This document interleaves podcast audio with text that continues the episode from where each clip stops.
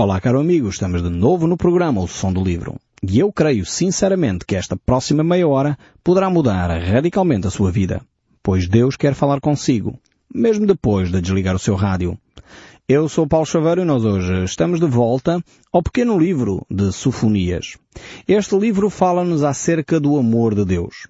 Mas um amor de Deus que é um amor firme, um amor que está disposto a levar os seus filhos à obediência. E realmente Deus é um Deus que manifesta o seu amor de tal forma que Ele procura salvar os seus filhos de perigos maiores. Só que muitas vezes quando nós lemos os textos bíblicos não nos apercebemos desse amor. E por isso pensamos, mas Deus está a agir desta maneira. E no último programa eu fiz aquela pequena brincadeira com uma história, relatando exatamente a mesma história, dando o contexto suficiente ou não dando esse contexto. E podemos analisar uma história que é idêntica, mas na realidade, se não tivermos o contexto, parece uma história sinistra.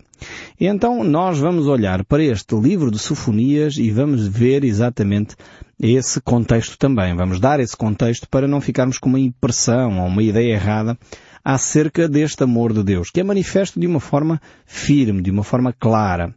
Este amor firme eh, é efetivamente a base, ou deverá ser a base, eh, do amor de todos os educadores, todos os pais, porque se queremos efetivamente produzir homens e mulheres responsáveis, que são os nossos educandos, os nossos filhos, eh, nós temos que ter este amor firme não podemos, eh, enfim, fazer-lhes todas as vontades, porque senão tornam-se crianças mimadas, jovens mimados e depois adultos mimados, que é, é um grande problema quando nós temos uh, adultos mimados, que querem que todas as suas vontades se cumpram. Isso depois não os prepara para a vida e eles não têm condições de encarar uh, o dia a dia e as lutas e as dificuldades do dia a dia. Então Sofonias vai refletir sobre este amor firme da parte de Deus. Mas ele vai trazer aqui um, um tema uh, que é o tema, digamos assim, central deste livro. Este tema central do livro é o Dia do Senhor. Então esta palavra, ou esta expressão, o Dia do Senhor, surge neste pequeno livro cerca de sete vezes.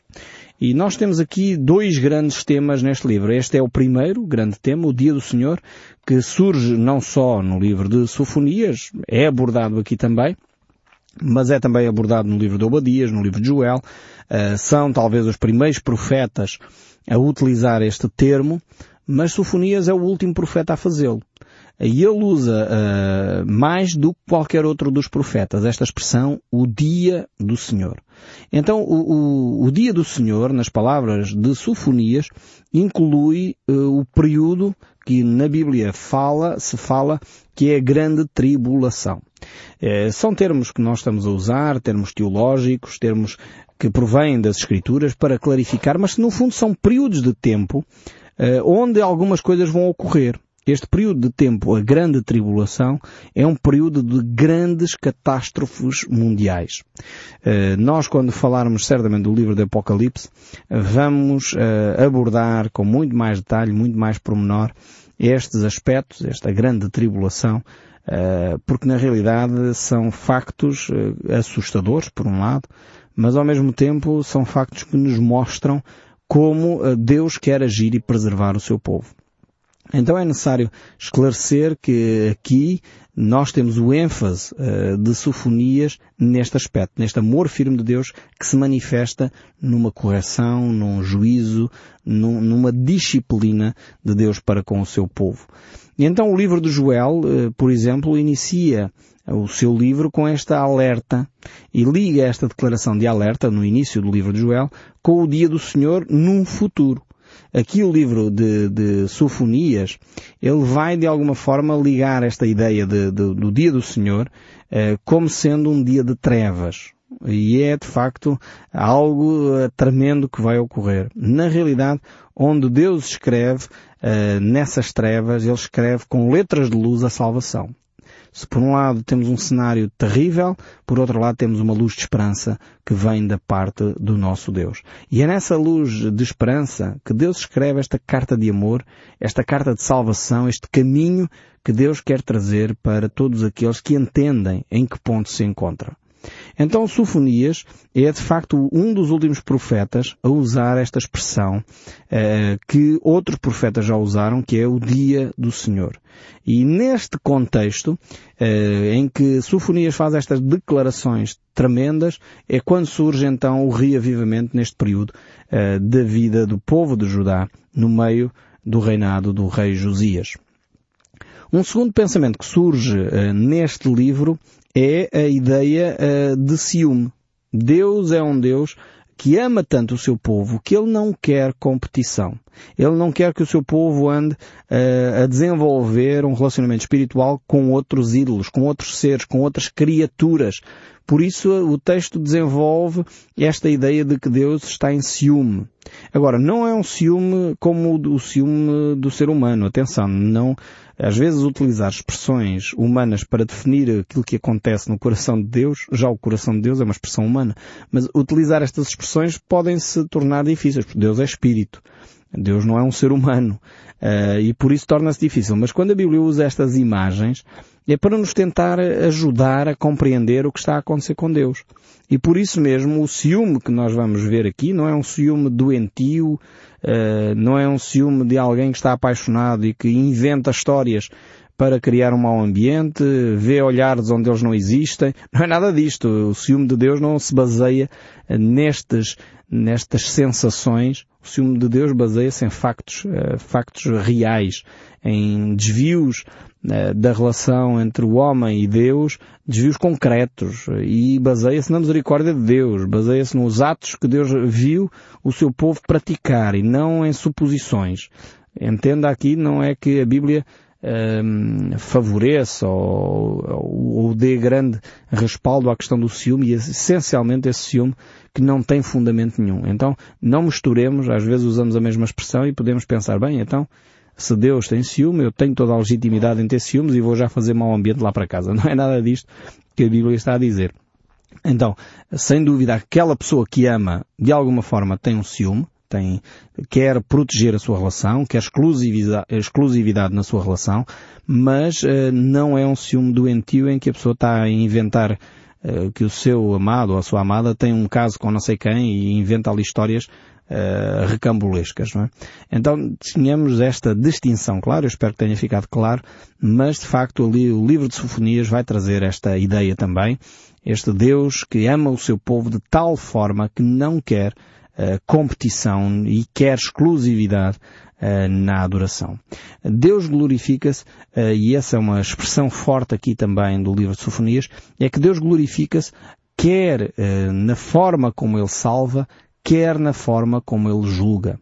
Quer na forma como Ele disciplina e corrige, quer na forma como Ele abençoa. Então Deus é um Deus que se glorifica nestes dois aspectos. Muitos às vezes não gostam desta expressão, quando se ouve falar em disciplina, correção e que Deus ah, exerce essa disciplina e correção, as pessoas ficam logo, enfim, de pé atrás. Porque infelizmente têm recebido ah, ao longo da vida, ao longo de anos, ah, informação errada acerca de quem Deus é.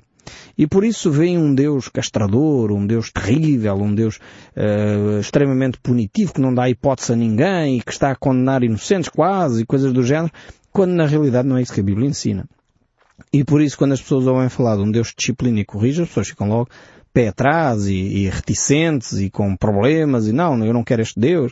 Mas não é nada disso que a Bíblia aqui fala. A Bíblia usa esta imagem lindíssima de um pai uh, que ama os seus filhos, um pai que está preocupado com os seus filhos e quer efetivamente uh, tratar uh, do, dos erros, dos desvios, dos problemas de caráter desse seu filho. Uh, e aqui Deus uh, utiliza esta imagem para falar do seu amor para com o seu povo. e é necessário realmente que nós entendamos este aspecto. só algumas pessoas começam a perceber esta, esta linguagem que eu estou a usar aqui de Deus que ama e corrige, eh, muitas vezes eh, quando têm problemas graves em casa. Algumas pessoas chegam ao ponto de ter eh, problemas, infelizmente tem sido um drama para milhares de famílias no nosso país, o drama das toxicodependências, dos vícios do jogo e do álcool. E quando isso começa a desgovernar uma família, começa a trazer uh, tamanhos problemas à, à, família que começa a ser insuportável porque a pessoa começa a roubar objetos em casa para vender e fazer dinheiro para continuar a alimentar o vício, uh, alguns pais têm que tomar uma decisão de um amor firme. E o amor firme nessas alturas é dizer àquele filho, olha meu filho, eu amo-te muito, mas tu nestas condições não podes continuar a viver cá em casa. Enquanto tiveres esse vício, o pai não te pode deixar cá em casa, ou a mãe não te pode deixar cá em casa. É um momento dramático para qualquer família ter que fazer um, um discurso destes. Mas muitos filhos que têm sido recuperados da toxicodependência, especialmente, têm dito, têm ouvido eu próprio esses testemunhos. O, o dia mais importante para mim foi no dia em que o meu pai ou a minha mãe me pôs fora de casa. Porque aí eu comecei a perceber que estou no fundo do poço. Estou sozinho. E ainda às vezes durou mais um mês ou dois meses uh, na rua a tentar enganar, mas a pessoa chegou a um ponto de dizer eu preciso de recuperação, eu tenho que mudar de vida. É quando a pessoa percebe que está sozinho no mundo. E esse estar sozinho no mundo, essa disciplina muitas vezes dura, essa disciplina extrema, uh, faz com que essa pessoa perceba que ele tem de mudar de vida, precisa de ajuda. E é assim que Deus age. Quanto mais dificuldades, ou quanto mais dificuldades nós temos em ouvir a voz de Deus, mais extremado vai ser a disciplina de Deus. É óbvio que um pai que tem um filho obediente não vai pôr o filho na rua. O filho é obediente, o filho é certinho, é uma pessoa responsável, o pai não vai dizer, olha, vai para a rua. Pois claro, o pai, o pai é que teria que ser internado, o pai não estava bom da cabeça de certeza. Um pai que ama não vai fazer isso a um filho que é, que é responsável. Agora, um filho que está a, a, a dilapidar a família, está a roubar, a mentir, a enganar, tem de ser tratado com firmeza e muitas vezes extrema também. Nós encontramos este tratamento da parte de Deus eh, quando, por exemplo, lemos o livro de Ezequiel, que é um livro também do Velho Testamento, e vemos como Deus uh, age ali entre as nações. Uh, Deus age de uma forma a glorificar-se também através da disciplina. Por exemplo, em Ezequiel 38, o verso 16, ele diz, E subirás contra o meu povo Israel como uma nuvem para cobrir a terra. Nos últimos dias hei de trazer-te contra a minha terra, porque as nações me conhecem a mim, quando eu tiver vindicado a minha santidade em ti, ó Gog, perante elas. Então, por outras palavras, Deus aqui está a dizer que vai julgar esta nação, Gog, uh, e que ele será glorificado pelas outras nações quando ele exercer o seu juízo sobre elas. Uh, como eu já disse muitas vezes, nós temos dificuldade em perceber isto, porque na realidade não, não temos facilidade em entender atitudes extremas, mas na realidade são às vezes estas atitudes extremas que levam o povo a parar e a pensar e a dizer alto lá, eu tenho que alterar aqui o meu comportamento, tenho que mudar o meu estilo de vida, tenho que acabar com este vício, tenho que acabar com esta atitude. E é exatamente esse tipo de, de amor firme que hoje em dia se ensina em muitos, uh, muitas pessoas que estão a viver esse drama das toxicodependências, uh, a família tem que aprender a exercer este amor firme. E é fundamental para a recuperação dessas pessoas que estão a viver essa, essa realidade.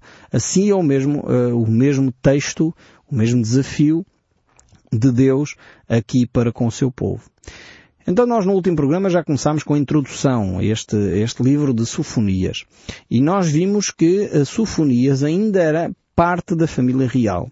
Uh, Ezequias era o seu bisavô, portanto, e tinha sido um dos reis de Israel, e ele de alguma forma ainda estava ligado à família real. Por isso, uh, a profecia de Sofonias vai atingir o coração uh, da liderança política do seu país.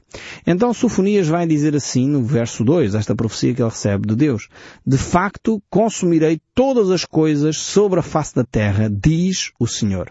Começa com um discurso, como eu já disse, bastante duro e forte, porque Deus efetivamente vai manifestar aqui o seu amor firme para com sua, o povo de Judá. Deus quer efetivamente limpar a terra, levar o povo a perceber que se eles continuam neste, como diz o povo, assim, essa expressão, chove mas não molha, quer dizer, dizem que adoram a Deus, mas depois têm lá os seus ídolos em casa, fazem os seus cultozinhos e dobram lá os seus joelhos diante do, do, do dos, dos ídolos de Maloc e etc., que eram os, os ídolos daquela altura. Uh, mas entretanto são, são, enfim, servidores de Yahvé, o Deus Todo-Poderoso, mas depois fazem umas escapadinhas e vão, vão adorar uh, os deuses, os deuses da fertilidade dos outros povos, dos Moabitas e dos Amonitas etc. E era esta atitude do povo de Judá. E Deus diz, eu vou chegar a um ponto onde eu vou terminar com este tipo de comportamentos.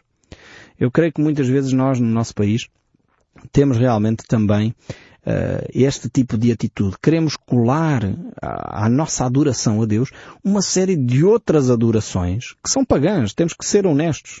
Que não tem nada a ver com a Bíblia, não tem nada a ver com os relacionamentos com Deus, com Jesus Cristo. O cristianismo que muitas vezes nós vivemos no nosso país é um cristianismo cheio de paganismo, onde nós introduzimos muitos conceitos pagãos. E precisamos realmente de santificar a nossa espiritualidade. Olhar para a Bíblia e dizer o que é que Deus, afinal de contas, nos ensina sobre as imagens de escultura. E eu tenho que ser frontal sobre isto. Muitos dos nossos ouvintes têm imagens em casa, têm uh, ídolos em casa e veneram-nos. E a Bíblia diz para nós adorarmos um só Deus. Pai, Filho e Espírito Santo. Termos essa relação com o Pai. Orarmos a Deus em nome de Jesus e não em nome de outra entidade qualquer. Diga-me na Bíblia onde é que você encontra um, um versículo na Bíblia que lhe diga que você deve orar a Maria, deve orar a São Pedro, deve orar a São Paulo. A Bíblia não ensina isto. E nós fazemos como povo cristão do nosso século. Achamos isto normalíssimo. Ah, é a nossa tradição, é assim que nos ensinaram. Mas o que é que é mais importante? Aquilo que nos ensinaram está errado ou aquilo que a Bíblia diz está certo? Nós temos que um dia pôr a mão na consciência e parar. Olhar para as Escrituras. Dizemos que somos cristãos, temos que ouvir Cristo. Dizemos que somos seguidores do ensino apostólico, temos que ouvir e seguir o ensino apostólico. Não podemos continuar a fingir eh, que somos cristãos, mas depois temos uma série de costumes e práticas que não se coadunam com as Escrituras. Por isso, o povo de Israel durante séculos fez isto. E por isso Deus chegou a um ponto que disse, eu vou pôr um ponto final nesta situação. E é por isso que encontramos aqui o livro de Sofonias. Ele diz, consumirei os homens e os animais, consumirei as aves dos céus e os peixes do mar e as ofensas com os perversos e exterminarei os homens de sobre a face da terra, diz o Senhor. É uma afirmação terrível esta aqui. O livro do Apocalipse descreve isto eh, de uma forma muito mais marcante, de uma forma muito mais clara, mas estamos a falar do juízo final. Estamos a falar daquilo que Deus vai dizer no final dos tempos. É um julgamento severo da parte de Deus, é um julgamento radical da parte de Deus, eh, e nós eh, continuaremos a ver um pouco mais como é que Deus vai agir. E esta destruição será uma destruição não só regional, não será só para o povo de Judá, não será só para a nação de Israel é uma destruição massiva. Será uma destruição à escala mundial.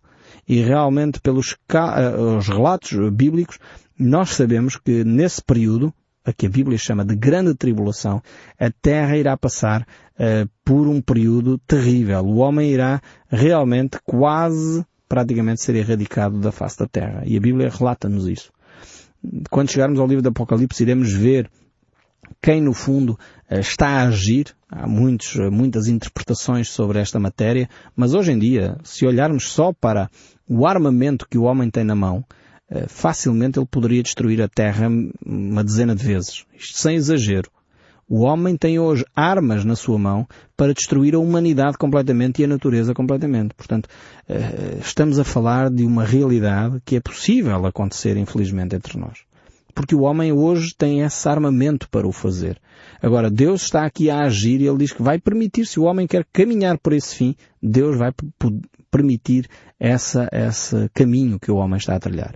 Depois veja, veja mais aqui. Então, Deus está a dizer que esse será um, o desfecho final.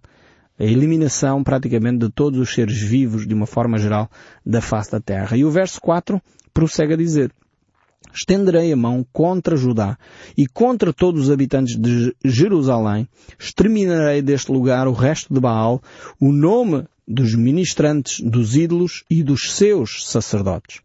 Os que sobre o eirado adoram o exército dos céus e os que adoram ao Senhor e juram por ele e também por Milcon. Então temos aqui a, a idolatria uh, do povo de Israel uh, em toda a sua entre aspas, esplendor, podemos dizer assim, em todo o seu apogeu. O povo realmente manteve estes costumes pagãos e Deus disse, chega. Vai chegar um ponto em que Deus vai pôr um ponto final nesta situação.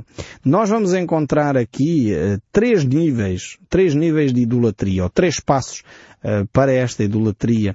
Uh, mas estamos lembrados que no livro que nós estudamos há bem pouco tempo, o livro de Abacuque, eh, Deus faz três lamentos, três ais eh, Deus faz ali naquele livro de Abacuque relativamente à Babilónia. E esses três ais, o, o, talvez o mais grave, era o que contemplava o pecado da idolatria. Ou seja, adorar a criatura em vez do Criador. E infelizmente nós temos muito isto na nossa prática religiosa. Incluímos muito esse tipo de práticas de adorar a criatura em vez de adorar o Criador. E alguém Uh, realmente olhando para a realidade do nosso país, verificamos isso constantemente. Nós quando falamos do livro dos juízes e depois quando falamos do livro de Isaías, repetimos essa, essa expressão, essa ideia, e aqui voltamos a falar dela, que quase todos os impérios ou as nações que caíram, e que desapareceram, podemos dizer assim, do mapa, deram três passos uh, que se repetem constantemente. O primeiro passo foi um afastamento da sua espiritualidade, afastamento de Deus. Abandonaram Deus vivo e verdadeiro. O segundo passo é um afrouxar da, da moral, da ética. Tudo é válido, tudo é relativo, podemos fazer tudo o que nos apetece, e então o afrouxar dessa realidade. E um terceiro passo, e último, é de facto uma falta de liderança política. E nós hoje assistimos exatamente a estes três passos que ocorrem uh, no, nosso, no nosso país, inclusive. Um, uma pessoa que não era cristã do tempo do, do, Império Romano, ele analisando o Império Romano, alguém como eu disse não é cristão, ele apontou cinco razões pelas quais o Império Romano caiu. E ele disse, a primeira foi o enfraquecer da dignidade da família, que é a base da sociedade assistimos a isto. Leis após leis saem para diminuir uh, uh, e fragilizar a vida familiar. Primeiro aspecto da queda do Império Romano, eu estou a dizer, a citar alguém que não é cristão. Segundo aspecto foi a subida dos impostos e a utilização do dinheiro público para financiar quer o pão gratuito, quer o circo para as pessoas. Este foi um comentário de alguém que vivia e analisava a queda do Império Romano. O terceiro aspecto, o, o crescendo desejo pelo prazer. E os desportos tornaram-se cada vez mais emocionantes, mais brutais e mais imorais. O quarto aspecto foi a construção de um grande exército, quando na realidade o verdadeiro inimigo estava dentro do império e a decadência da responsabilidade individual. Veja bem este aspecto. Cada um destes aspectos daria para um programa. E o quinto e último aspecto que esta pessoa menciona é a decadência da vida religiosa. Passando a vida espiritual a ser meras cerimónias formais. Perdendo o contacto com a vida real, os sacerdotes perderam este contacto com a vida real e perderam assim o poder de guiar o povo nas orientações divinas. Que análise tremenda! Foi estas das cinco razões que esta pessoa deu para a queda do Império Romano. E realmente nós podemos ver que estas razões se repetem na queda de muitos países, na queda de muitos impérios, e parece-me a mim que estamos a caminhar para a queda do chamado Império do Ocidente, onde efetivamente verificamos estas características a se multiplicarem em cada Estado, em cada discurso político, em cada discurso religioso. Eu espero sinceramente o som deste livro continue a falar consigo, mesmo depois de desligar o seu rádio. Que Deus o abençoe ricamente e até ao próximo programa.